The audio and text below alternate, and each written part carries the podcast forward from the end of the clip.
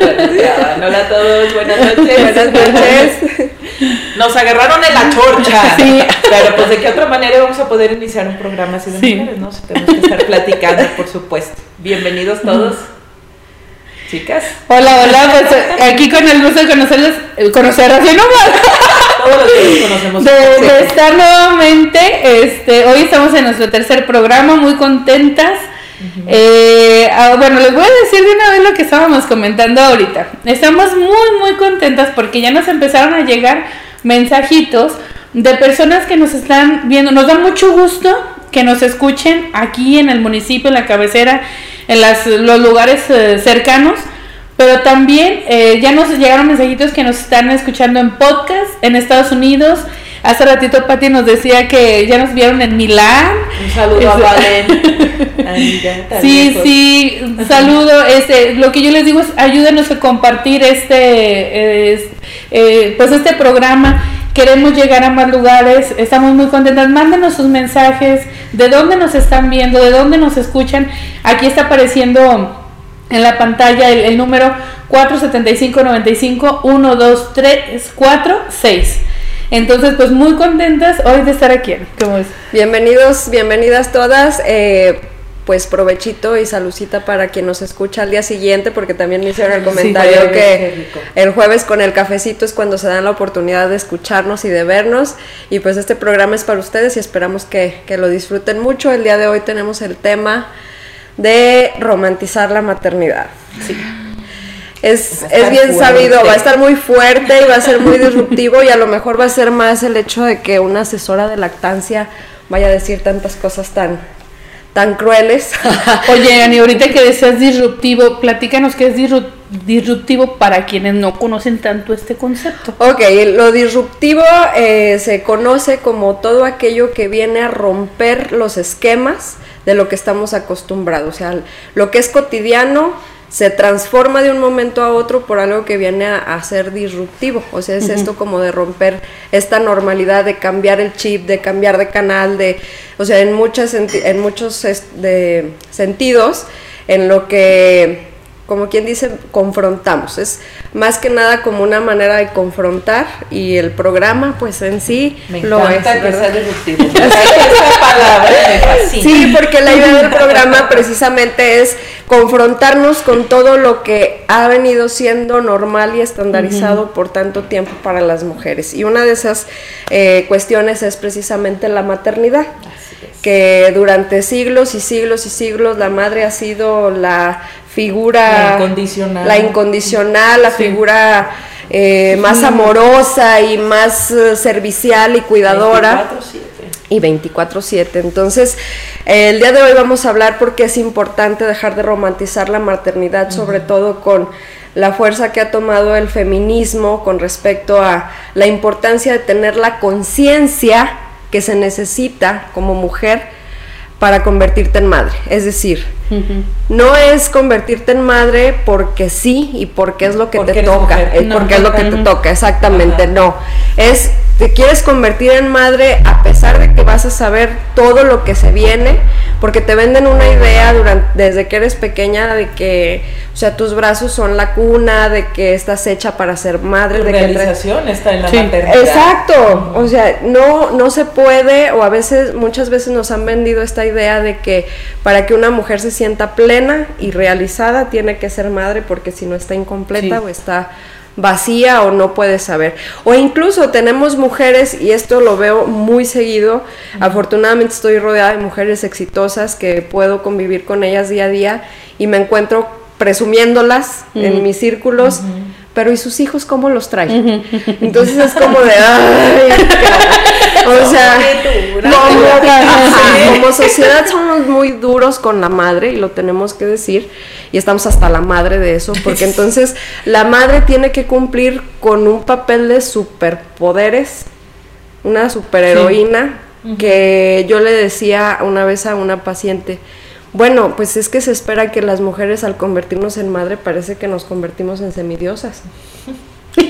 con poderes sobrenaturales, exacto, con poderes sobrenaturales. Y, y no me veo, jamás me he visto más humana que cuando me más vulnerable, más vulnerable que cuando me convertí en madre.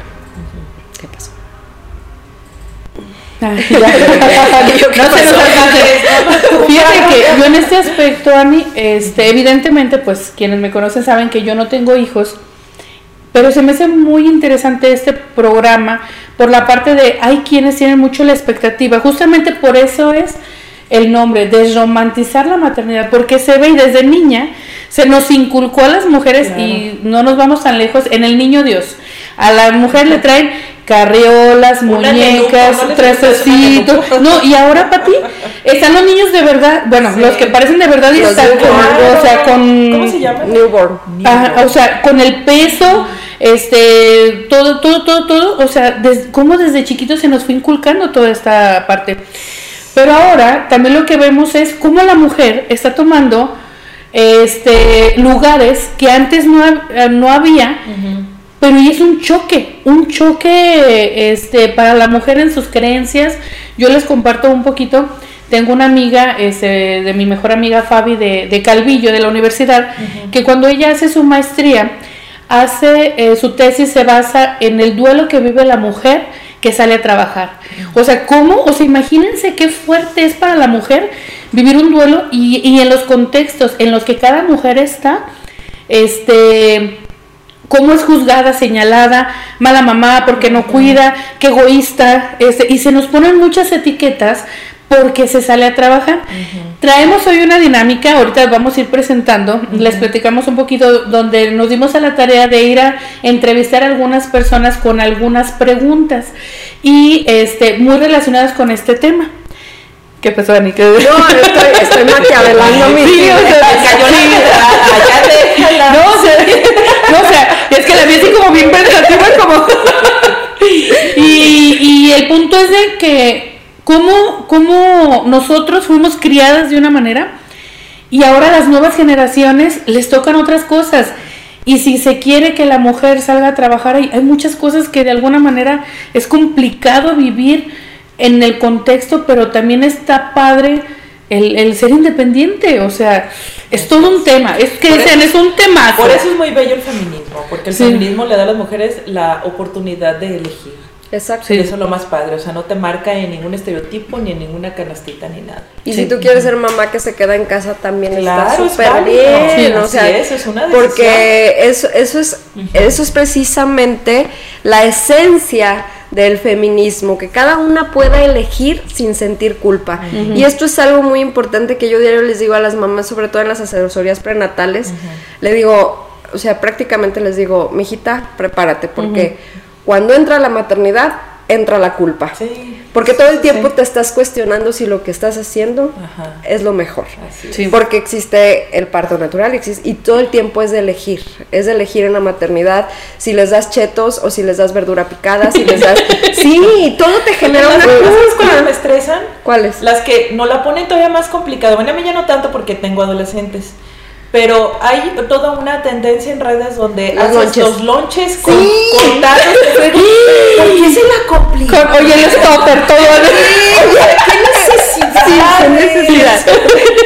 oye, justo hoy estaba hablando con una amiga de ese tema cuando le toqué el, el, tema del programa y les decía, es que de verdad, o sea, si, no, si vamos a atender a las redes, yo me he puesto a pensar por qué no les puedo echar croquetas de loncha a mis hijos. o sea, porque algo así de vámonos, porque al final de cuentas. Sí, sí, vámonos, sí, porque al final de cuentas. Croqueta. sí, está muy bien, está como no. Ah, bueno, que no estaría tan mal porque a veces regresan con el pinche lonche igual, entonces mi mamá me dio whisky. Los sobrecitos, no sé, algo así de práctico, o sea, qué necesidad.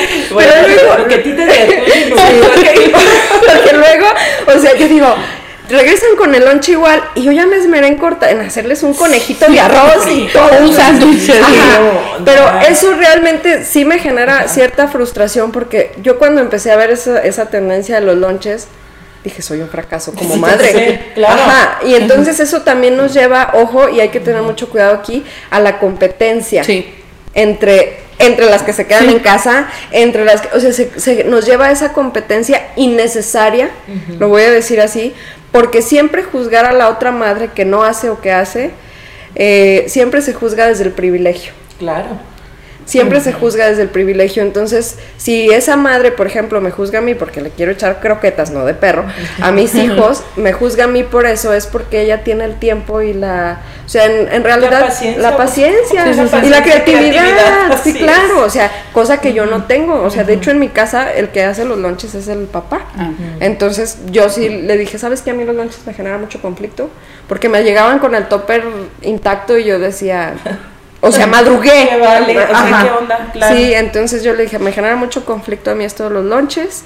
Eh, yo les voy a mandar salchipupos y papas a la francesa todos los días. Entonces fue como de, no, si quieres. fritos en aceite. Ajá, me sí, me vale. entonces fue así de, no, si quieres yo me encargo. Perfecto. Era lo que quería escuchar. Entonces sí, sí es algo que que hay que tener mucho cuidado porque esta tendencia en redes, no solo eso, la organización de la casa, el área del bebé, o sea, ay, Dios mío, yo digo, y todo eso se logra, o sea, con privilegios, chicas, o sea, eso sí es bien importante decirlo. con privilegios, porque tienen el tiempo, porque tienen eh, otras no, Hay quien tiene eh, quien les ayude. Exacto. Yo, yo recuerdo mucho con mucho cariño unos niños que tuve como alumnitos en un colegio que trabajé y a mí de verdad me encantaba el hora del lonche porque ver, o sea, de verdad, era el topper con sus uvitas y luego las salchichitas y luego sus uh, panecitos, su pan cortadito. Pues sí, a mí se me hacía muy bonito como esa parte, pero sí había quien ah, se encargaba exclusivamente de eso, o sea, alguien que apoyaba en casa. Entonces, y luego, o sea, se me hacía muy curioso cómo efectivamente hay quienes tienen mucho tiempo y que aquí no llevan una bolsa este con todo. sí, o sea, pero al fin y al cabo bueno o, sea son situaciones diferentes y efectivamente y, y, eso es lo que lo que importa en, en la maternidad y siempre y esto es algo que les digo o sea que todas podamos elegir cómo vamos a desempeñar nuestra maternidad sin tener la culpa y sin sobre todo sin tener la culpa de decepcionar a alguien más que no sea nuestros hijos o a nosotras mismas. Sí, exactamente. Y vamos a ver, ¿no? ¿Qué dicen? Sí. Porque tenemos por ahí, les, les decía Moni, unas preguntas que les hicimos a las mamás. Nos dimos la tarea por ahí el sábado, anduvimos. Y pues esta vez siendo el tema romantización de la maternidad, escogimos tres preguntas. Vámonos, yo creo, a ver la primera. ¿Cómo son las madres en México? Piensen en la respuesta y participen jóvenes y chicas. Pues para mí las madres en México son mujeres este, trabajadoras, amorosas, cariñosas, respetuosas, este, trabajadoras. Pues fuertes, ah, con una resiliencia muy admirable, la verdad. Porque pues a pesar de que se les mm, presentan situaciones no muy buenas, ellas tratan de dar lo mejor de sí. Perfecto. Menos conservadoras, somos personas eh, que a los hijos les queremos dar todo y desgraciadamente no es darles todo en la vida, es darles principios, valores, que son cosas que nuestros padres este, antes, o sea, nos inculcaban, o sea, no, no te daban todo, pero sí te, daban valores. Y ahora queremos, por el trabajo, porque no estamos con ellos, queremos retribuir de cierta manera comprándoles cosas este, con el cariño, eh, el tiempo que antes nos daban nuestros padres. Pues muy trabajadoras, muy responsables, les inculcamos valores a nuestros hijos, que en algunos otros países o en algunas otras partes no los hay. Eh, pues sí, los valores más que nada. Responsables. Sí, y pues mandan a sus hijos a la escuela y les inculcan que vayan a la escuela y que no vayan a las a sus clases. Muy bien.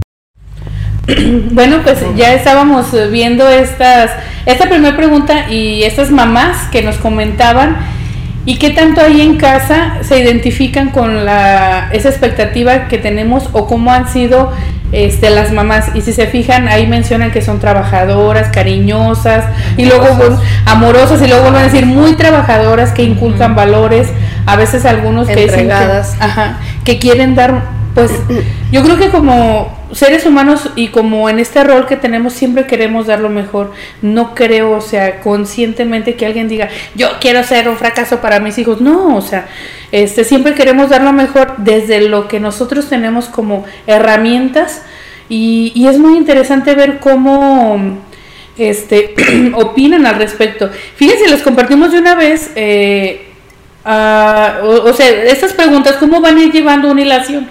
La primera pregunta se mencionaba el, ¿cómo son las mamás en México? La segunda pregunta, decía, en un momentito lo vamos a ver, pero para que lo vayan ahí pensando en casa es...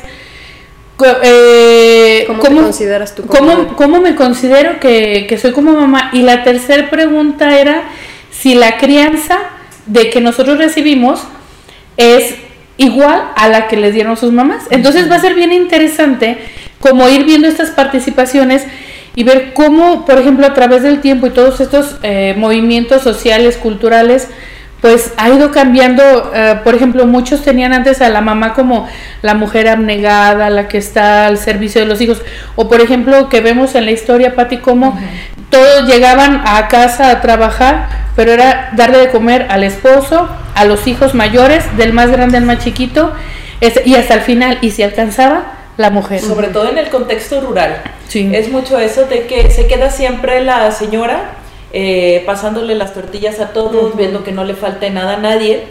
Este, y hasta el último se servía ella, ¿no? Yo me acuerdo muy raras veces que mi mamá se haya sentado al mismo tiempo que nosotros, porque precisamente hacía eso, servía a todos y hasta el último se quedaba ella. Este, pero lo asumían como parte de, le hacía sí. trabajo porque por lo regular en la parte rural pues las señoras se quedan en la casa y entonces sienten que es su rol en la familia atender a todos los demás. Aquí lo interesante es que ver si esas madres en México ha cambiado este, cómo nos vemos ahora nosotras como mamás, porque evidentemente yo no tengo tiempo de quedarme en la casa a calentarle las tortillas a mis hijos, entonces entra en conflicto. Entonces, ¿qué tipo de madre soy? ¿No? Soy mala madre, entonces por no cumplir con ese tipo de, de roles que históricamente, o no históricamente, como que culturalmente, ¿verdad? Sí, Están asignados. Sí. ¿Ustedes qué dicen en casa? Pónganos en, en, los comentarios cómo consideran que son las madres en México, si coincide con la respuesta de los, de los videos que acabamos de presentar. Y la pregunta del millón va a ser, ¿tú ejerces tu maternidad como la ejerció tu mamá? Yo creo que afortunadamente todas estamos cambiando el el estereotipo de maternidad y ojalá que, o sea, todavía se necesita mucho cambio, todavía, pero ya, sí, o sea, no estamos conformes todavía y a lo mejor nunca lo vamos a estar, pero eh, la idea es que sí. Entonces, en este sentido, eh, yo les tengo un dato para compartir, es un nuevo término, término que apenas se empezó a estudiar, o sea, ¿desde cuándo existe la mujer madre? O sea, la madre. La mujer madre yo creo que es porque en la prehistoria realmente pues, o sea, se les asumía, bueno, más bien se les asignaba el espacio cerca porque si se embarazaban y todo eso no se podían, este, ¿cómo se llama? Eh, moverse por largas distancias, entonces tenían que quedarse cerca como del entorno, ¿no? De la fogatita y demás. Y ya después viene la etapa más de la antigüedad, donde sí se les asigna más esa figura de madre, porque inclusive en la mitología está la diosa madre, la que es la diosa fértil, la que le da vida a todos. Mm. Y ya después lo que entra en conflicto bien cañón, que yo creo es cuando, nosotros lo comentamos el sábado, en el momento en que nuestro estilo de, estilo de vida se vuelve capitalista y debes de producir. Y por primera vez se rompe ese esquema, no porque haya sido una conquista de las mujeres, aquí hay que ser muy claro, ¿verdad? O sea, nosotros no decimos con mujeres, mujeres que nos fueran a explotar en las fábricas, sino que más bien la condición que era, la exigencia que era para las familias vivir esa, obligó a las madres a convertirse en obreras. Porque aquí pues no estamos mencionando a las aristócratas, ¿no? Que siguieron de hecho relegadas a ese espacio doméstico. Y fíjate, Pati, en ese aspecto, bueno, yo le voy a pedir a Ani que nos, con todo su conocimiento de la Liga de la Leche, que nos comparta, que dice, eh, Pati, cómo por necesidad se invita, o sea, o sea, no se invita, o sea, la mujer tiene que salir a trabajar, pero ¿cómo se veía lo del tema de la lactancia? Porque si anteriormente la mujer tenía que estar amamantando al bebé, o sea, platícanos cómo se da todo este proceso, que es muy interesante, cómo la mujer entra al campo laboral. Ay, pues aquí es todo un relajo porque interfiere la Segunda Guerra Mundial, o sea, el contexto de la Segunda Guerra Mundial es después cuando viene esta necesidad de que la mujer salga a trabajar. Entonces, aquí hay, un, aquí hay dos situaciones. Se requiere que alguien siga alimentando uno a los hijos que se quedan de las mujeres que salen a trabajar y otra a los bebés que quedan huérfanos por la Segunda Guerra.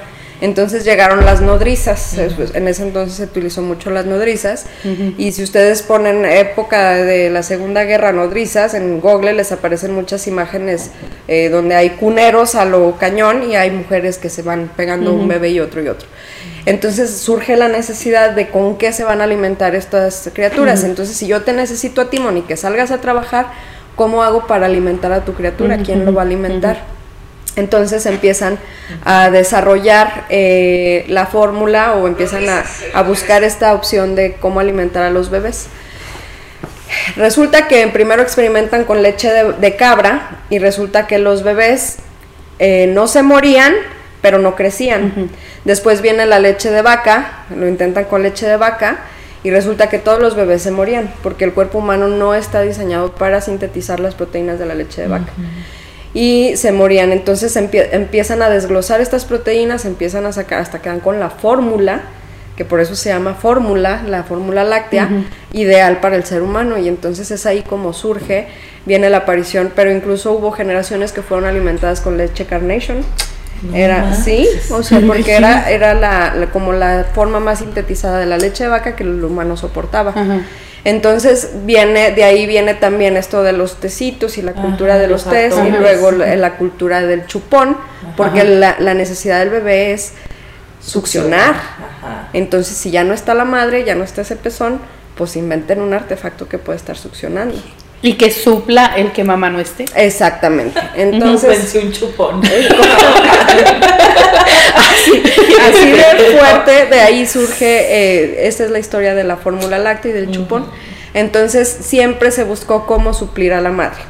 Entonces aquí hay un término que a mí me gustaría compartir con respecto a, esta historia que nos cuenta Patti desde la antigüedad, o sea, hasta apenas el 2018 se empezó a estudiar el término matresencia, no sé si ustedes han escuchado hablar. No lo he escuchado. Ese término yo lo conocí gracias a una mujer muy poderosa, o sea, poderosa en el sentido de que la admiro mucho por todo lo que hace. Eh, y ella me dijo, ¿has escuchado el término matresencia? Y yo, no. Esto significa que cada vez que nace un hijo, nace una nueva mujer en esa madre. Mm, o sea, qué bello. ya no eres la misma. Así es. Entonces este término se relaciona con la adolescencia porque vienen cambios corporales, hormonales y de identidad. Por supuesto. Entonces la maternidad, o sea, aquí la idea de desromantizar la maternidad se centra en esta palabra donde tenemos que dejar de creer que podemos, que, que, podemos seguir siendo las mismas que antes, ¿sí? antes de tener hijos. ¿Se puede seguir haciendo lo mismo? Claro que sí. Pero el hijo viene a cambiarte absolutamente todo y nace una nueva tú que incluso a veces las mujeres pueden llegar a desconocerse. Sí, claro. Fíjate que en ese aspecto, este Ani, yo el otro día platicaba con una persona en el consultorio y me decía eso, ya no sé quién soy, porque la que era antes ahora ya no existe. No. Entonces es todo un choque psicológico desde el hecho de que cambian tus roles, cambia tu cuerpo, cambia, bueno, yo como les decía hace ratito y les quiero compartir como con mucho cariño, el, hace un año, afortunadamente, bueno, un, desafortunadamente primero una de mis hermanas este, se enferma y, y este, las mujeres que estábamos en casa, pues nos hacemos cargo de la bebé. Entonces para nosotros era muy pesado, yo fue donde identifiqué, es una frieguisisa y de verdad, de verdad mi reconocimiento para las mujeres que trabajan y que están criando sus hijos y muy en especial cuando son bebés. O sea, porque yo por ejemplo era, eh, me levanto muy temprano, cinco y media de la mañana, empiezo mis actividades, bajaba la bebé con mi mamá, o sea, este le decía, porque mi, mi hermana estaba entre que estaba en el hospital y estaba en cama, no podía atender a la bebé entonces era, yo bajaba con mi mamá la bebé, aquí están la bebé, aquí están los pañales, o sea, lo que sigue, porque ya había terminado mi turno de, de cuidadora, hacía toda mi jornada y en la noche, a las 10 de la noche otra vez era preparar biberón, preparar pañal, para las 2 de la mañana y a las 5 de la mañana darle su biberón a, la bebé. Entonces, de verdad hubo como dos meses, casi a los tres meses, yo le digo a una amiga, es que quiero llorar, quiero llorar, o sea es muy pesado, o sea, es muy pesado. Y eso que una hermana y yo, mi hermana Jacqueline y yo, cuidábamos, o sea, nos turnábamos una noche y una noche la bebé, pero yo decía, qué friega para las mamás que salen por X situación, por necesidad, por gusto, por desarrollo personal, por lo que ustedes gusten, pero hacen todas las actividades y al final es llegar a casa y, por ejemplo, como tú dices, Ani, quien decide amamantar, o sea, o como cómo se están viviendo los roles en casa de la limpieza del hogar, este, los niños, las tareas. Entonces, sí es hablar abiertamente de ese tema porque no es como el cuento bonito de, ay, le voy a poner unos moñitos y los zapatos. No, o sea, ser mamá es un proceso transformador que ya nos decía. Entonces, ahora con este concepto, imagínense quien tiene dos, tres hijos, o sea. Y en cada hijo nace nuevamente. Sí, o sea, totalmente. Yo veía, por ejemplo, los comerciales de maternidad. Eso. Y no sé por qué todos tenían como que un filtro de nostalgia. No sé si es por los tonos cálidos con los que usualmente se habla de la relación de mamá e hijo. Pero yo les voy a platicar algo. Yo tuve a mis hijos muy seguidos, se llevaban un año, 11 meses. Entonces, durante mucho tiempo estuve criando, literal, estar eh, dando de comer, limpiando caca, dando de comer, limpiando caca. O sea, era un ciclo de todos los días, ¿no? Como por tres años o cuatro. O sea, cañón. O sea, yo de verdad yo iba a dar clases y a veces traía manchado aquí de jocoque de los niños y todo, o sea, un desastre. Y llegó un momento en que fue tanto el estrés que tuve una pesadilla tan horrible yo soñé que agarraba a mi hijo más chiquito de los pies y lo estrellaba en la pared. Y yo me acuerdo que fue algo que yo sentí, que yo oí el golpe en, el, en, la, pesadilla. Y yo me desperté llorando y volteé a verlo, está todo bien, pero era tanta esa carga que traía de cansancio. Cansancio, sí. Y fue puro cansancio. Sí, sí, te digo, yo en una ocasión estaba en una reunión y me, o sea, sí, de verdad, o sea, cansada y todo, y me decía una amiga, ¿qué tienes? No, le digo, es que quiero llorar, le digo, no, no duermo.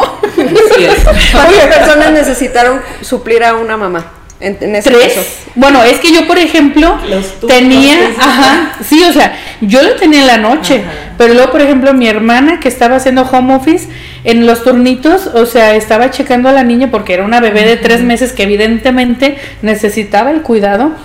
Y mi mamá como tiene una condición, bueno, en ese aspecto que está en, para moverse con mayor facilidad, está en silla de ruedas, pues también, ah, o sea, nos echábamos la mano entre las tres, ¿sí me explico?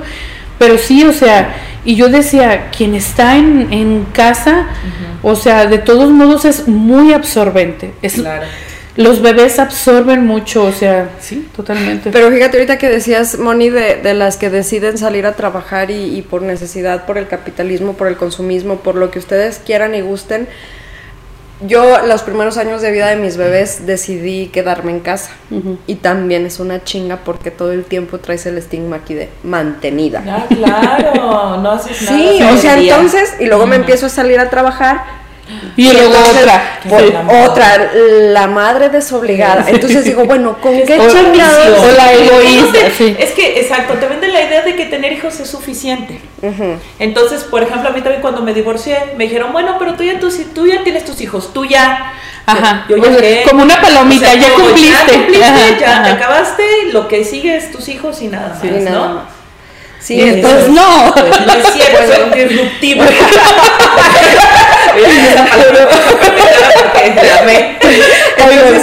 perdón, no dime, Moni. No, es que les voy a mandar unos comerciales. Ah, no, vamos a cerrar con esto. El punto aquí es que todo el tiempo las madres estamos siendo enjuiciadas, sentaditas en el banco de los acusados, por lo que decides hacer o no hacer. Entonces, este estigma de la mantenida también era como de todo el tiempo me estaban preguntando, ¿y tu carrera? Eh.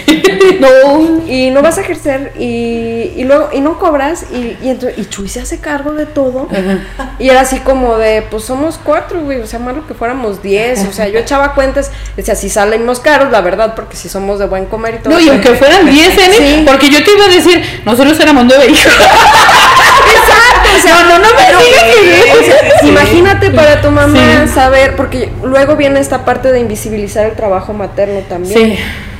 Donde yo decía, pues es que, pues de huevona no estoy, o sea, yo estoy mm. trabajando todos los días. Nunca llega mi marido y estoy acostada, bueno, a veces sí, pero ya había trabajado todo el día. Sí me explico, o sea, y es un trabajo invisible. El trabajo del del hacer es el que te embrutece, te, te envilece y nadie te lo agradece. O sea, entonces decía yo, bueno, no estoy produciendo efectivo, pero mi trabajo se está, está aquí en la casa. Tú le estás permitiendo al marido salir a trabajar. Que crezca también, porque él tampoco podría hacer eso sin ti. Sin mí. Y yo descubrí que me hacía falta una esposa cuando de, cuando el primer día sí el día. Un saludo a Marcia Vázquez. Yo era lo que yo les decía el sábado ustedes de Bayo sí, dije, es que el miércoles la voy a mencionar porque Marcia todo el mundo conoce a Marcia que fue mi nani durante muchos años. Yo les dije a ellas yo fui mejor mamá gracias a Marcia porque Marce me apoyó en todo ese labor doméstico y de cuidar a los hijos que yo no hubiera podido hacer. Entonces, fíjense nomás que loco, otra mujer me ayudó a ser mejor mamá.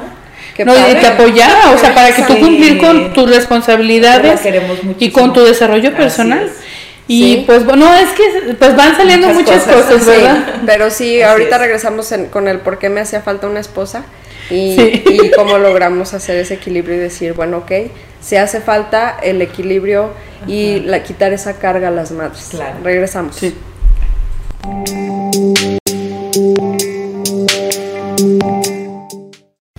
La Mensajería Estudio, espacio integral donde unimos nuestra experiencia y conocimiento para darte la oportunidad de contar más acerca de ti con el fin de transmitir la pasión por tu proyecto. Por ello decidimos ser los mensajeros entre tu empresa y tus clientes.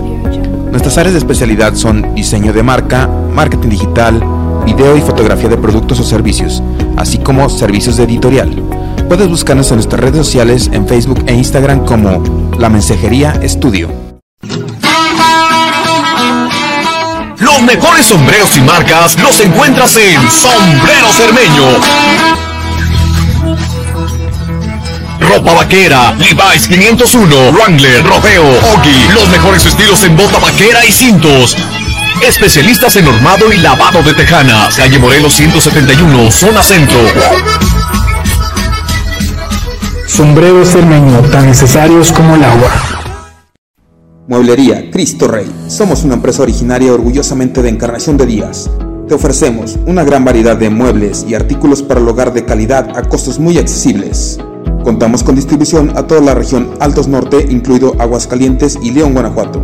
Comunícate con nosotros al 475-107-0856 o al 475-951-5844. Síguenos en redes sociales como Mueblería Cristo Rey o visítanos en Magnolias 222, Colonia Prados de la Estación. Mueblería Cristo Rey de la Chona para toda la región. La Cabaña, Jardín de Eventos, un lugar pensado para ti y toda tu familia. Te ofrecemos servicio de hospedaje, jardín de descanso con excelentes y acogedoras instalaciones, servicio de asador, salón de juegos para que disfrutes con tus amigos de momentos especiales y además con un relajante jacuzzi para que pases momentos increíbles. Tenemos espacio de hasta 300 personas. Además te ofrecemos el servicio de renta de novedosas cabinas fotográficas. Estamos ubicados en Zaragoza número 100, zona centro o llámanos a los teléfonos 475-102-9211 y 449-219-9430. La Cabaña, Jardín de Eventos. ¿Quieres incrementar las ventas de tu negocio y no sabes cómo? Empieza a anunciarte de la mejor manera y llega a miles de personas. Tenemos precios muy accesibles para todo tipo de negocio, incluso si recién comienzas. Comunícate con nosotros al 475 951 2346 lachona.tv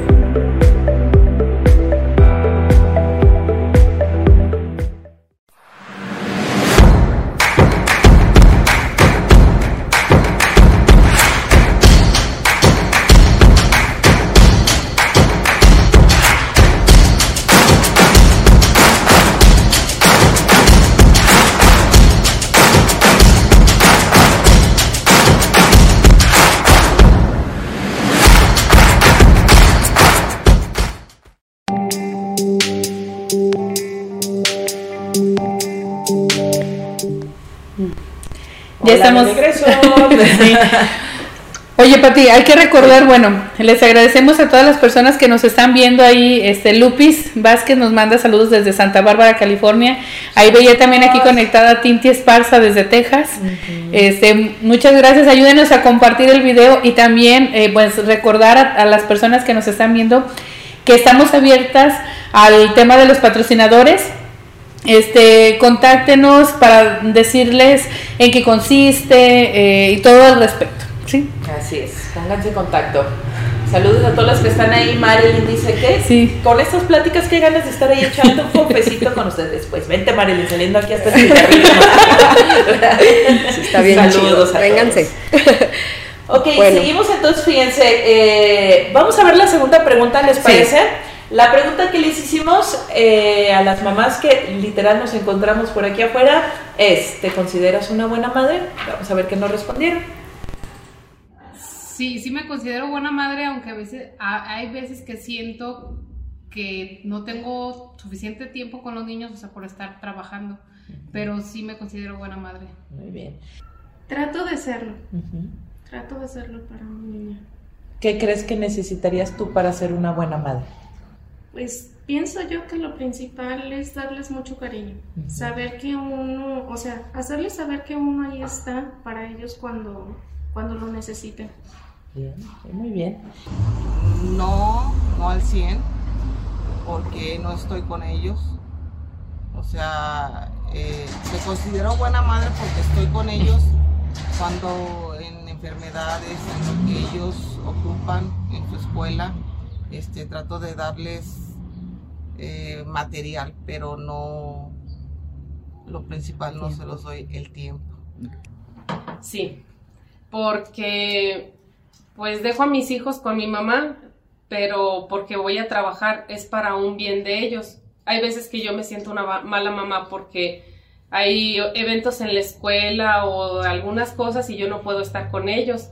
Entonces, en esa parte sí me considero una mala mamá, pero no, no los dejo por, por gusto, sino por algún, algo, ofrecerles algo bien a ellos. Muy bien, la tercera pregunta es... Más o menos. No ¿Por me qué? considero muy bien. Pues mire, por ahorita yo ya acabé, ya no tengo hijos, pero ahorita me siento mamá por mis nietos. Y sí, sí, me considero buena. Muy bien. Bueno, criando. Así es. Pero nos agarran en la chola, ¿no? Ya sé. Bueno, es que estábamos comentando lo que decía la señora, sí. Las mamás ahí es que hay un factor en común en todas. Dicen, sí, pero, somos muy duras con nosotros mismos y la Sí. culpabilidad que implica salir a trabajar. Sí. No tener el tiempo suficiente, ¿no? Decía la segunda persona, creo, que decía, sí, pero yo quisiera a lo mejor darles algo más material, pero no se puede, entonces tengo que salir a trabajar y por eso se sentía que no daba el ancho. Sí. No, y yo, por ejemplo, en ese aspecto recordando, bueno, yo que soy eh, hija de una familia donde hubo muchos hijos, este somos, bueno, quienes no conozcan mi familia, fuimos nueve hijos vivos. Entonces, mi mamá, pues prácticamente estaba en la casa porque estaba cuidado de todos al mismo tiempo. Ahora mi hermana, que tiene menos hijos, que son dos, pero que tiene que salir a trabajar, está ese duelo, ese desprendimiento por tener que dejar un rato, este sí, al cuidado. Y esta parte va a ser muy interesante como las redes de apoyo. Porque, por sí. ejemplo, ahorita veíamos aquí a, bueno, este, estaba mamá e hija, y por lo regular ahorita mucho de, de las familias, de las mujeres que trabajan, cuida abuelita. Pero yo me preguntaba es, ¿qué pasa con las mujeres que viven en otro lugar y que no están estas redes de apoyo? ¿Verdad? Y, pero sí, o sea, volviendo al tema es cómo está presente el, el tiempo, el factor tiempo, y yo creo que aquí abonaría a las mamás que nos están viendo el hecho de, de que si por X situación, o sea, lo que ustedes están decidiendo trabajar, para mí es más importante el tiempo de calidad que el de cantidad. por. Porque también imagínense, o sea, si estuvieran en casa, este, enojados todo el día regañando a los niños, o sea, y ni los niños disfrutan, ni ustedes, entonces que el tiempo que estén en casa efectivamente se esté disfrutando. ¿Y qué fue lo que pasó en la pandemia, no? Sí. O sea, las mamás de verdad Sí. Locas, porque todo el día, antes era bueno, te dejo en, el, en, la escuela, adiós, ahí se ven hasta el rato, te daban chance para hacer tus cosas y demás, pero en la pandemia nos puso frente a un espejo bien caño que dijimos, ay güey, ahora sí voy a ver si de veras me caen bien mis hijos. y se agradeció a los maestros, o sea, no, no, no, yo le mandé mensaje a la maestra de mi niña, le dije, maestra, no sé cuánto gana, pero gana bien poquito. sí, usted ya se ganó el cielo, porque sí, sí fue algo que, y algo bien importante para entender también por qué romantizamos la maternidad, es porque muchas, o sea, culturalmente todo el tiempo estamos viendo que todas las mujeres disfrutan la maternidad, pero porque no contamos todo esto. Exacto. O sea, Eso se ve, Ajá, sí, sí, las apariencias. Y, luego ahorita con redes sociales, pues más, porque solo subimos lo bonito, o sea, no voy a subir el día que fui, perdí el control en la carnicería porque mis hijos se bajaron del carro agarrándose del chongo, pero eso pasa, pero nadie lo cuenta. Ya nomás les tomé la foto en el carro así de con el helado. familia feliz. Exacto, entonces eh, esto es bien importante porque también se romantiza mucho gracias a, las apariencias, o sea, pero las apariencias, ¿cómo se puede decir? Pues crudas porque no mostramos... Eh, o más bien cocidas porque no mostramos la cruda realidad. Ah, y entonces podrían pensar quien me vio ese día, pues no quiere, no, esta no quería ser mamá por ah, como me puse con mis hijos. Pero no es eso, o sea, como decía Moni, yo tenía ganas de llorar y si hayas llorado eso no te convierte. Y, yo, yo les digo a las mamás, o sea, a ver, en el parto, ¿qué es lo que hacen las mujeres para agarrar más fuerza? Pujan. Y entonces pujar te ayuda a agarrar fuerza. Quejarte es soltar para agarrar más fuerza, llorar es descargar para agarrar más fuerza. Y no por eso uno dice que no, o sea, que no quiere a sus hijos, solo no quiere la maternidad. Y, o, está en conflicto con esa maternidad que te impusieron todo el tiempo y que tú veías en los comerciales y decías, es que qué bonito, o sea, la mamá feliz, o sea, dando el biberón, yo me acuerdo de eso, con rulos y resulta que hacía tacones. Y como ese modelo de sí, los 50, ¿no? Que llevaba con la bandeja y los niños perfectos. O horneaba galletas y, o sea, y entonces llegas tú a la realidad y dices, ¿En dónde? ¿En dónde? O sea, o yo soy la que estoy mal. Sí, sí. Porque entonces viene la, la, como les decía, y ahorita en los videos veíamos el tiempo, el tiempo, pero lo que hay detrás de todas estas respuestas es la culpa. Sí. Exacto, no es el tiempo. No es, el tiempo, es la culpa. Entonces, eh, eso, es, eso es lo que eh, se trata con este programa de decir, no te sientas culpable de tener ganas de salir corriendo o de querer dejar encargado a tus hijos cinco minutos o de esperar a que se duerman para estar cinco minutos en paz, o sea, todo eso se necesita, quejarse se necesita, llorar se necesita, porque es la forma en que descargamos para seguir aguantando, porque pues ya no se pueden devolver. y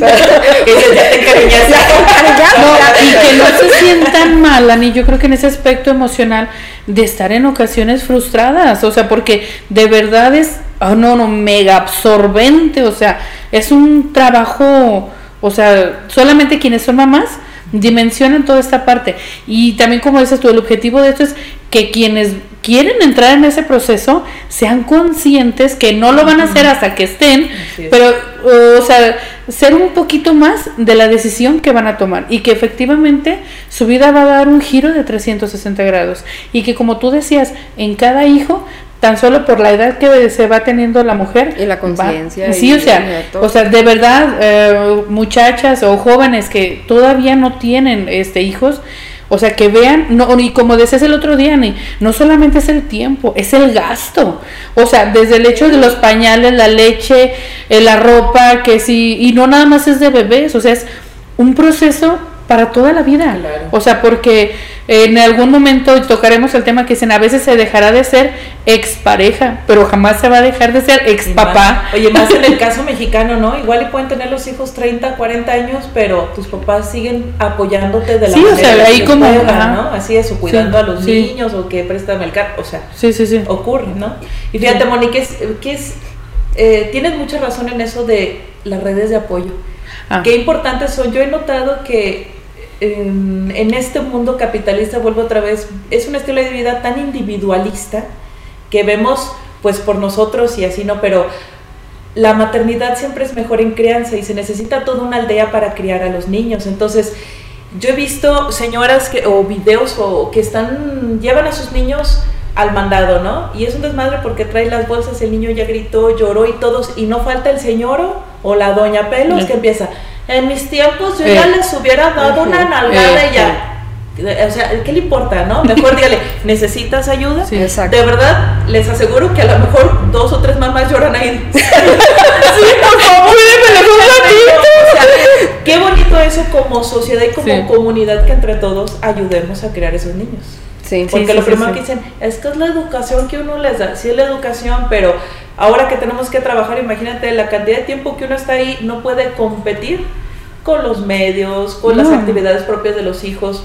Entonces, qué, qué bonito. Sí, pero como dices, de ayuda. educando a esos niños, pero sosteniendo a la madre, no juzgándola. Así, sí, exacto. Sin, sin criticar sin criticar, o sea, te sostengo, madre, o sea, y más si ya fuiste mamá, doña Pelos, o sea, ay, yo, yo a mis hijos les daba unos chingadazos y con eso, sí señora, ajá, sí señora, pero ahorita su hijo a la primera de cambios ya está desbaratando cosas porque aprendió que con golpes se resuelve todo, exacto, o sea, entonces, ¿qué, ¿qué es lo que queremos? Y estamos, como les decía, en este proceso de cambio, pero las mujeres, o sea, y las madres tenemos todavía toda esta carga porque hay un, una presión a que ya eres madre, compórtate, pero vuelve a ser la misma de antes, desde, ¿y ya te queda tu ropa? Ay, Dios, qué, qué estrés con eso. Sí, o sea, de verdad. Y malos de que, pues mi hermano, tu hijo se quedó igual. Ajá. Y sin estrías. no, fíjate que, ah, bueno, este, cuando estábamos preparando este tema era muy interesante ver, bueno, nos encontramos unas imágenes de Disney. Y era como muy interesante ver, por ejemplo, a las princesas de Disney que hablábamos la semana pasada, pero también con estrías, llorando, este, llorando amamantando, o sea, de sí, o sea, y esa es también la realidad. Y es que quise tocar este punto porque a la mayoría de las casas a las que voy, o sea, voy en el puerperio inmediato. Imagínense el puerperio inmediato. No, estás tú horrible llena de. Sí, no, calzones estás, extrañísimos. Sí, sangrando, liqueando, o sea, estás, estás en, en, el momento más vulnerable, física y psicológicamente. Y entro y la, yo creo que el 80% de las conversaciones en las casas a las que entro el puerperio inmediato es el cuerpo, o sea, regresar al cuerpo de antes. Entonces yo me quedo, digo, híjole, o sea, esto qué peligroso es porque el posparto no dura 40 días, para empezar. O sea, eso es algo que tenemos que decirlo, no dura 40 días. Y el, cuerpo el cuerpo posparto menos, o sea, ya el cuerpo posparto se queda contigo porque entonces ya está la raquia, ya, o sea, ya tu cuerpo no vuelve a ser el mismo. y, y, yo siempre las invito como a, primero está el confiar en tu cuerpo porque yo creo que el, éxito de una lactancia en, el, en mi ramo, por ejemplo, es aprender a confiar en nuestro cuerpo, pero todo el tiempo nos están diciendo que no eres suficiente ni, ni corporalmente. Entonces imagínense, o sea, menos, ay no, es que esto es algo tan peligroso y que de verdad a mí me llena de mucha frustración. Por ejemplo, entrar a una casa y que la mamá ya me diga que, que pues que no le quedan los pantalones, o que le digan que que le estén diciendo que es que eh, tienes que comer caldo y verduras porque para que se te desinflame la panza. Pérese, dele chance. Ahorita lo que menos importa es si se le desinflama la panza o no. O sea, estuvo nueve meses inflada. Déjala.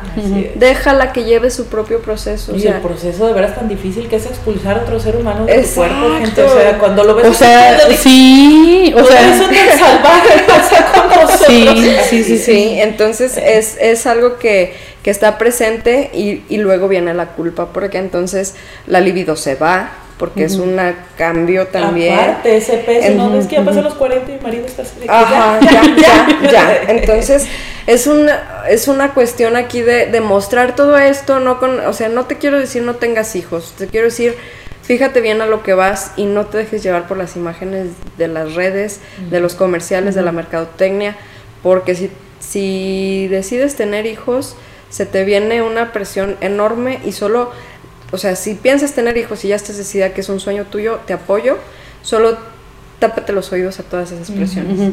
Y vive tu maternidad como te, te, da tu chingada gana. Ahorita que te estoy oyendo, yo no sé si esté lo correcto, vaya a causar mucha controversia, pero ese discurso no se les hace muy pro vida. ¿El cual? O sea, el pro vida de que, por ejemplo, si ya este, te embarazaste y todo, decide tenerlo porque al final es una recompensa y es lo bello de la maternidad Ah, y todo eso. Sí, sí. Y viene esa presión terrible entonces para estas chicas que ya se les cierran las opciones. Sí. Que ya eso lo platicaremos otra vez, pero también hay que tenerlo eh, como parte de esa romantización porque yo lo que veo, o se romantiza, la maternidad se ve como algo romantizado o como un castigo. Andabas de caliente, te friegas. Es lo Sí. que te toca. Entonces, Sí. imagínate qué horrible experiencia. Bueno, lo que decíamos el sábado.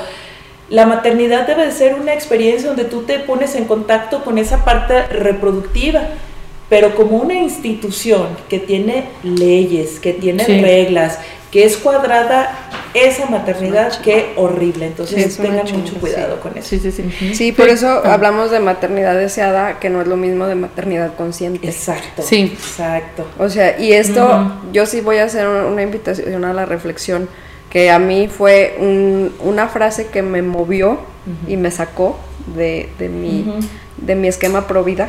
Sí. Bueno, en general es pro vida, ahora es pro parto. ¿Pro vida o pro parto? A ver, sería interesante como eh, Ya, lo tocaremos conceptos. en el tema de los derechos de la mujer, Ajá. pero esa, esa, ese cuestionamiento que a mí me hicieron fue el que dije, puta, o sea, estoy mal. Porque yo estaba en el del derecho a la vida, claro que sí. Entonces me, me hicieron este cuestionamiento de, a ver, ¿qué es lo que te interesa? Que ese niño tenga una vida digna, que tenga una madre que lo desee, que lo ame, que, que lo sostenga, que lo críe, o solo te interesa que lo para porque fue su cast- porque es lo que le toca por como consecuencia de lo que- de sus actos. ¡Pum! ¡Pum! O sea, me voló la cabeza por completo. Y una serie que también me ayudó muchísimo a cambiar todos mis esquemas fue la de Grey's Anatomy. Mm. Cristina Yang es disruptiva Ah, totalmente. claro, es esta chica que sí, la sí, sí. oriental, Sí. sí. No, yo no y la he ella, visto. Rudísima Sí, ella. rudísima. Ajá, y entonces, ajá, ella me encantó porque le decían, ella tenía mucha presión de que tuviera hijos por su par- por parte de su pareja. Entonces le dicen, le preguntan, pues ¿qué no te gustan los niños? Y esa frase también me mató así todo lo que quedaba en mí. Entonces dice, yo amo a los niños, me parecen encantadores y me parece, pero, o sea, y los respeto, pero creo que merecen tener padres que los deseen y que tengan las ganas de cuidarlos y Por criarlos. supuesto. Entonces yo me quedé de, estoy Sí, contigo ya. Parte de sí. una vida digna, ¿no? Claro. Yo creo por eso generó tanto conflicto aquella película de Los Olvidados de Luis Muñoz. Si no la han visto, véanla. Ujú. Porque Los Olvidados aparece en un México donde todo era bonito, entre comillas, y perfecto, y la industrialización y todo era bello. Y esa película venía a decir, no es cierto, ¿no? Y viene una escena que causó, bueno, la gente se salía del cine porque qué ofendidos estaban, porque llega un chico que anda en malos pasos con su mamá, tiene como 13 años, y llega con la mamá y le pide de cenar. Y la mamá le dice que no le va a dar nada porque él quiere andar ahí con sus amigos en la calle. Y la gente se expresó porque dicen, es que la madre nunca le va a negar un pan a sus hijos. Pues que cree que sí. Y otro todavía peor, le preguntan a otra señora, le dicen, bueno, es que usted no quiere a su hijo. Y le dice, ¿cómo lo, cómo lo voy a querer si yo a su papá ni lo conocí? Porque la habían violado. Entonces imagínate, en la década de los 50 que sale esa película Qué con esas frases, dices, ¿cómo? Que sí. No, y fíjate que ahorita, bueno, retomando un poco de lo que Ani decía, se me hizo como la conciencia, Ani, de los hijos que se van a tener en esta parte responsable. No es como para darles todo, sino ser conscientes de lo que implica criar un hijo. Claro, O ¿para, sea, cuánto te, ¿para cuántos hijos te alcanza? El espacio donde vives, el dinero que tienes, la paciencia que tienes, el tiempo que Tu tienes. estilo o sea, de vida, sí, sí, todo, tu salud, todo, Sí, y no nada más, eh, pues sí, o sea, es como aquí culturalmente que los hijos que Dios te dé, o sea, no, o sea, y en- entra también una parte de, de la responsabilidad. Pues mira, en el Dios en el que yo creo diría, a ver, mijita, sé consciente. Sí, sí. O sea, Es una forma también de yo te justificar puedo mandar por biología un hijo por año. Sí. Por biología te puedo mandar Ajá. esos. Pero también hay conciencia y te dejo libre albedrío. O sea, Exacto. Sí. ¿por qué no me, dio, me dotó de inteligencia si entonces él iba a decidir por mí? Claro, Imposible. sí, sí, claro. O sea, Pero- hay que cuestionar eso también, Sí. ¿no? Pero bueno, eso va a ser en otro- Ya para, bueno, para ir dando, este, avanzando con el programa, vamos a ver a continuación la tercera pregunta que les hicimos a, este, a estas mujeres, mamás, en donde les decíamos eh, que si su crianza, la que ahora tienen con sus hijos, es parecida a la que tuvieron con ellos. Entonces ahorita regresamos. Mm, no, no. ¿Qué se diferencia? No, porque por ejemplo mi mamá, este, nada más nos dio, este, mm, por ejemplo, lactancia solamente tres meses. Y yo, por ejemplo, a mi niño le di cuatro años. A, Isabela, este, cuatro, cuatro meses. Pero por tabús o que había con mi mamá, este, le dio, nos dio poco tiempo. Este, pero ha ido como avanzando más, yo siento como la, la maternidad o hay más conocimientos, hay este más cosas que, que, nos ayudan más como a la maternidad hoy en día. Diría yo que casi idéntica. ¿En qué se parece? Mm, prácticamente en todo. Sí, porque pues si a mí se me, o sea, se me presenta algún conflicto con mi niña, ¿a quién acudo? A mi mamá. ¿Con tu mamá? Sí. Y por eso ella me da como que lo que lo que ella vivió con nosotros, me da los mismos consejos y así. Excelente. ¿Por qué? Porque este eh, siempre antes las mamás estaban con, con, uno, ahora no, ahora es muy poco el tiempo que estamos con los hijos. Este, son cosas muy, mucho, muy diferentes, la educación, eh, los valores. Este, los respetos. Es mucho, mucho, mucho, muy diferente. No. ¿Por qué? Porque ahorita, pues son muchos los, los cambios que ha habido. Mi mamá nos tenía mucho, pues nos dedicaba mucho tiempo. Eh, y ahorita pues no es igual. Ahorita para entretener a un niño le das el teléfono para que no te deje hacer tus cosas. Y, y antes no lo era. Era muy bonito antes. la que tuvo mi mamá conmigo, sí. Sí, la de mi mamá era muy más triste, porque era puro rancho. a traer agua y todo eso. Y ella nunca nos dejaba salir a andar en la calle, ni, ni nosotros nos daban ganas de salir tampoco. No había la libertad que hay ahora. Sí. ¿Y, ¿Y entonces esta se parece a la que usted tuvo con sus hijas? Mm, no, tampoco. ¿Por qué? Porque yo también casi no los dejaba salir. Porque así como a mí me inculcaron, yo seguí la tradición. Oiga, ¿y qué ve de diferente ahora de sus hijas con sus nietos? No, mucha diferencia. ¿Cómo en qué? Pues en que, en que antes no había televisiones. Un radiocito era lo único. Y no salía uno lo único que los dejaba uno ir al catecismo los sábados. Todos los domingos los llevaba a una misa. Y ya ahora está muy difícil llevar un niño a misa.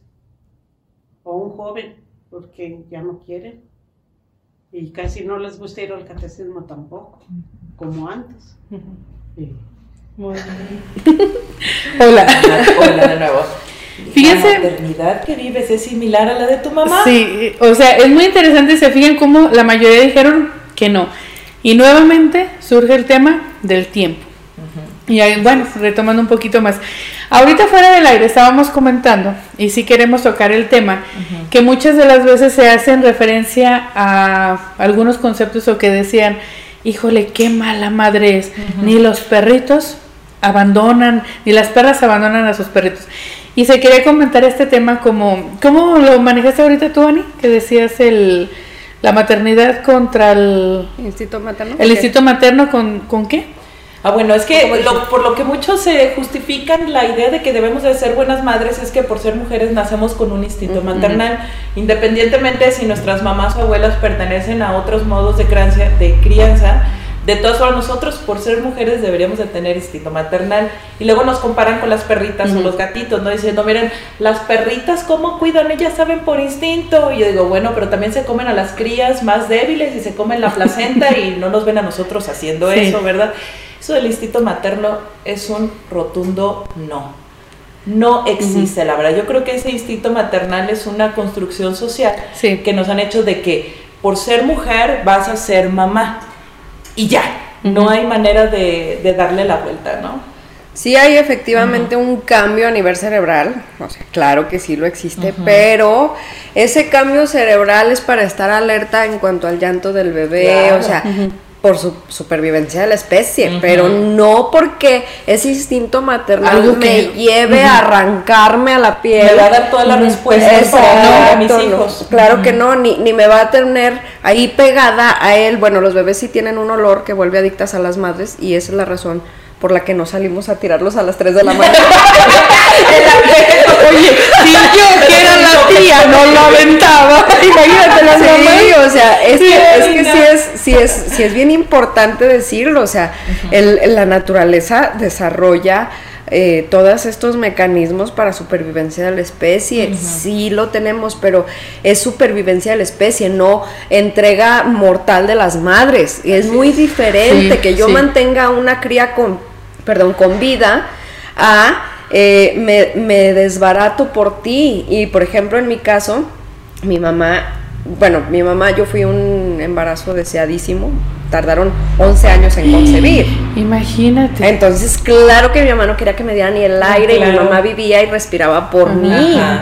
Entonces llegan mis hijos que no fueron planeados, diferencia, no es lo mismo no planeado que no deseado, ¿ok? Entonces mis hijos no fueron planeados y llegan y para mí era como de... y mi mamá, pero son tus hijos. y yo, mamá, no me digas eso. Porque, porque... Lo tengo que querer. huevo. Entonces, yo, yo estaba acostumbrada a ser el centro del universo y entonces viene una criatura y aparte de que no nacen tan bonitos, o sea, las Cabbage Patch eran lo más parecido. ¡Ah, son hermosos Entonces, eh, pero no, nacíamos, no nacemos como nenucos, o sea, no, claro que no. Ajá, y, y, no es cierto de que los acuestas sí, y sí, desde ahí ya nos están desde ahí ya nos están metiendo una idea errónea de lo que son los bebés, ¿no? De que los vas a acostar y automáticamente la cría va a cerrar los ojos. Imagínate, Ani, ahorita que dices eso, me quedé pensando en una amiga que dice que su hijo tuvo reflujo dos años, o sea, no dormía. Ella dice, no dormía, o sea, de verdad. miedo que se te ahogue. Sí, o sea, literalmente. Entonces, ahorita que dices eso, o sea, ay, qué bonito, y le acuestas y le tapas con la sabanita y así. Y luego es que vomita, que no, no, no inventes. Es una desesperación. Oigan, yo ahorita se me ocurrió una pregunta. yo tengo conflicto sobre cómo me voy a presentar a veces. Por ejemplo, en el programa yo me ah. conflicté si primero me presentaba como mamá o como historia. o mi trabajo o qué onda. Y la verdad voy a ser muy sincera aquí, a lo mejor me van a ver en mis hijos, pero pues ni modo, ¿verdad? es lo que hay. Es lo que hay. mi mamá. pero cuando me preguntan, me dicen, es que yo soy todo por mis hijos. Y le digo, yo no lo siento así. O sea, a lo mejor se va a oír durísimo de que no son todos, porque también yo quiero crecer profesionalmente, quiero desarrollar, quiero jugar básquetbol, quiero ir a conciertos, quiero ir algo que no implica tener a mis hijos siempre conmigo. No sé, ¿tú te has sentido culpable por algo así, Fan? ¿Tú sí, todo el tiempo. Este todo el tiempo que yo, por ejemplo, le peleo mucho, mi, o sea, si hablamos de instinto maternal, el que lo tiene en mi caso es mi pareja. ¿En serio? Sí, sí, de verdad. O sea, en, en, nuestro rol de pareja él es la mamá. Bueno, en nuestro rol de padres más bien, porque yo soy la que estoy de un fin de semana de novios, por favor. o sea, porque yo sí tengo esta necesidad de no estar con mis hijos todo el tiempo. y, Pero porque, o sea, me ha ayudado mucho la terapia a soltar esa culpa de querer tiempo para mí, de querer desempeñarme profesionalmente. Y, y ha, sido, ha sido como de, bueno, es válido también. No tienes por qué respirar y vivir con tus hijos. No, yo creo que también, si mamá es feliz, todos son felices. O sea, de verdad, tú piensas, ¿a quién van a admirar tus hijos, no? Al final realmente, luego a veces sí solemos ser muy malagradecidos como hijos de que de todas formas, si tu mamá estuvo o no estuvo, de todas formas le vas a reclamar algo. Entonces, qué mejor, yo creo, ¿no? Que los hijos tengan a alguien a quien admirar. Yo creo que, en ese aspecto, Pati, ahorita que decías, los hijos, o sea, obviamente hay evidente, Ani que tiene sus hijos chiquitos, es diferente a tú que ya son adolescentes, que ya son un poco más independientes.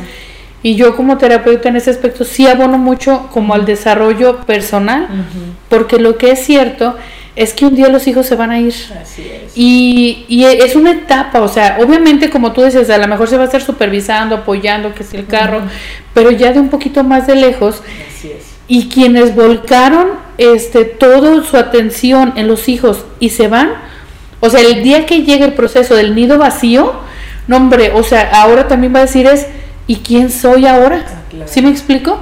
Entonces va a llegar el momento en donde estos hijos se van a ir, pero sabiendo en, en esa conciencia que su mamá, que su papá es pleno. Eso yo creo que también es, es una Es parte importante. importante. ajá. Y no es desde el egoísmo, es desde el desarrollo y donde compartimos espacios, o sea. Fíjate, tengo una amiga que justamente estábamos hablando de eso y me decía, eh, le dije que iba a ser el tema de la maternidad. Le dije, ¿tú cómo te consideras como madre? Dijo, uy, la peor. y le dije, a ver, Yo la veo. Ajá, me- le dije, ¿por qué? Y me dice, porque, porque me salgo a trabajar, porque soy desorganizada, porque, o sea, yo estoy enfocada en mi crecimiento, eh, mi, mi crecimiento personal y todo. Ajá. Y entonces le empiezo a preguntar qué dicen sus hijos de ella. Sí. Y entonces me dice, no, es que justo hoy me mandaron un letrerito en la escuela, mamá, felicítame porque eh, soy un niño muy, creo que brillante o algo así. Y entonces que ella le preguntó a su niño, ¿qué hice para merecer esto? Y dijo, ser la mejor mamá. Fíjate Entonces, o sea, ¿qué importa que diga la sociedad si a final de cuentas tus hijos te están viendo feliz y plena y radiante y, y ellos, o sea, y al final de cuentas estás siendo un modelo para ellos Sí. de superación, de profesionalismo, de tantas cosas que podemos decir, por ejemplo, en mi caso yo sería de altruismo, porque pues así que tú digas cómo ganaba en lo de la lactancia, pues no. Entonces yo decía, bueno, si yo puedo dejar un mundo mejor a través de, de esto, lo voy a hacer y, y- y- y que mis hijos vean que se puede. Claro que influyó mucho el apoyo que tuve de mi red de apoyo. Sí. Y yo les decía, híjole, qué diferencia, por ejemplo, en Canadá. Las asesoras de lactancia son contratadas por el mismo gobierno. Mira. Y entonces, por ejemplo, el gobierno contrata una asesora de lactancia y le dice, tú vas a estar en esta zona. y, y entonces, para yo darle despensa a las madres o los apoyos que dan, obligan a las madres a ir a los grupos de apoyo, donde reciben mm, pues, capacitación en lactancia, pero aparte en crianza. Y entonces llevan este proceso. Claro, porque entonces yo les decía, o sea, ahorita que les digo que yo viví este proceso de convertirme en madre y decir, ya llegaron a suplirme, este, eh, me di cuenta que es importante que las madres también llevemos un proceso terapéutico. Sí. O sea, que, que estemos sanas emocionalmente, porque entonces a mí me hablaban de crianza respetuosa y yo decía, pero como una madre que, por ejemplo, no tiene herramientas de, de inteligencia emocional, va a llevar a cabo una crianza respetuosa? Si a la primera explota. Exacto. Y una madre que está todo el tiempo con sus hijos, ¿cómo le vas a pedir que responda eh, afectivamente a una necesidad de su hijo? Entonces tenemos mamás que están todo el día efectivamente en casa, pero el niño les habla mamá, ¿qué? O sea, Sí, claro. Sí. ¿Qué quieres? ¿Qué quieres? Sí, lo que decíamos hace ratito. O sea, mamás enojadas de mal humor por estar todo el día en casa. o sea, Entonces aquí lo importante es que precisamente mamá esté plena y feliz y que si está cinco minutos sean de calidad y que, que esos niños te vean y tengan este modelo de amor, o sea, de amor, no de madre, Así es. de este modelo de amor donde ese- esa, esa disponibilidad afectiva, porque no es lo mismo, ay, mijo, ahorita no tengo tiempo, déjame hacer la comida, a decir, no, mijo, déjame estar en el celular, o sea, es- hay mucha cuestión aquí La comunicación. de la comunicación. Entonces sí, sí, es, eh, sí necesitamos hablar a las claras. Así es. ¿verdad? Y pues yo creo que con eso, yo creo que vamos cerrando, No ¿verdad? sé si haya comentarios que Algo más, Pati, porque Muchos saludos, bueno, saludos ahí Alejandra Morena nos dice saludos, me encanta su programa. Ah, Muchas gracias. Y déjenme decirles que si les encanta este, les va a encantar más de la próxima semana. Oye, ese de muchas exclusivas y muchas opiniones que queremos ir Sí. dando de una vez. Sí, yo les quiero compartir, bueno, es que yo siempre me emociono, ¿verdad? bueno, primero agradecer por este, este segmento, hoy con eso terminamos un poquito, bueno, terminamos con lo que es la romantización de la maternidad, pero de lo que decía Pati, les que traemos unas exclusivas. Hoy, este, de hoy en ocho, es la conmemoración del Día de la Mujer.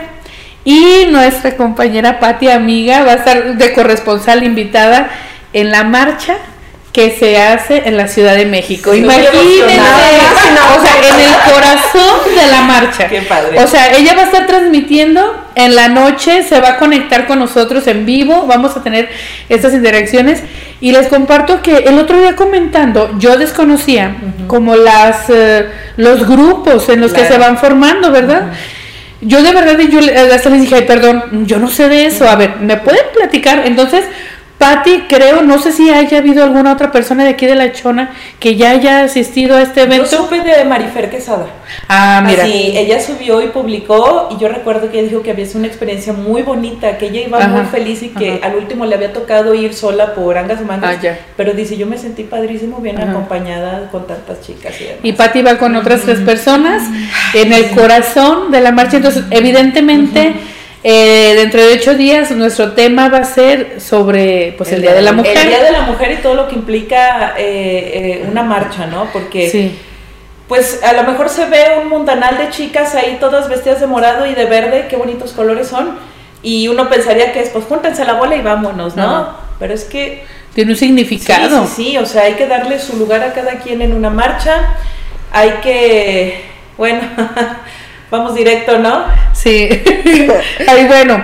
Nosotros sabemos que el próximo 8 va a haber una marcha aquí en La Chona. No sé, yo no voy a ir. ¿Tú no, vas a ir? ¿Vas a ir? No, yo no voy a ah, ir. no es una, ¿Cómo se llama? No es una marcha. No voy a ir a la marcha que está organizando aquí el, Caminata. el ayuntamiento porque para empezar no lo están ofreciendo como marcha, no lo están promocionando como marcha, sino como caminata pacífica. Y de acuerdo a lo que están manejando, se sale totalmente de contexto de la finalidad del 8 de marzo. Es el borrado de las mujeres. Exacto. De verdad, porque les voy a decir, lo que se está organizando aquí no es, no, no parte de quién es el Día de las Mujeres, parte de una institución que es el ayuntamiento, con muchas acotaciones de lo que debe de ser y, lo, que, no puedes hacer. Entonces yo desde ahí, yo siento que... No es libre muchas de las que van ahí, a lo mejor por parte del ayuntamiento, no van como mujeres, van como miembros del ayuntamiento. Entonces pierde sentido de ser la marcha, de verdad. Yo he hablado con eh, mujeres que se dedican a la política, que dicen, yo cuando estoy allí en México voy a ver la marcha, pero no me involucro. Porque sé que para mí sería como figura pública, pues es una es el juez y parte. política, ¿no? Me voy a dejar ver con el morado, me saco la foto aquí ya entonces ya ahí se mancha, ¿no? Y las que de veras deberían de estar ahí, que son eh, familiares, hombres y mujeres, hombres y mujeres, ¿eh? Pero familiares de feminicidio, son las que deberían estar aquí. Mujeres desaparecidas. yo creo que sí es bien importante que se haga la observación porque queremos creer, yo quiero creer, que lo hacen desde el desconocimiento. Sí, Pati, sí, déjame pecar de ilusa. Guiño, guiño. es, que, no sabía. Que me hiciste guiño, guiño y me mordí la lengua. Sí, porque evidentemente, eh, este, digamos que hay el desconocimiento y sobre todo la estigmatización de las marchas. Y, es, y eh, quisiéramos creer que desde esa prevención se organiza esta caminata pacífica.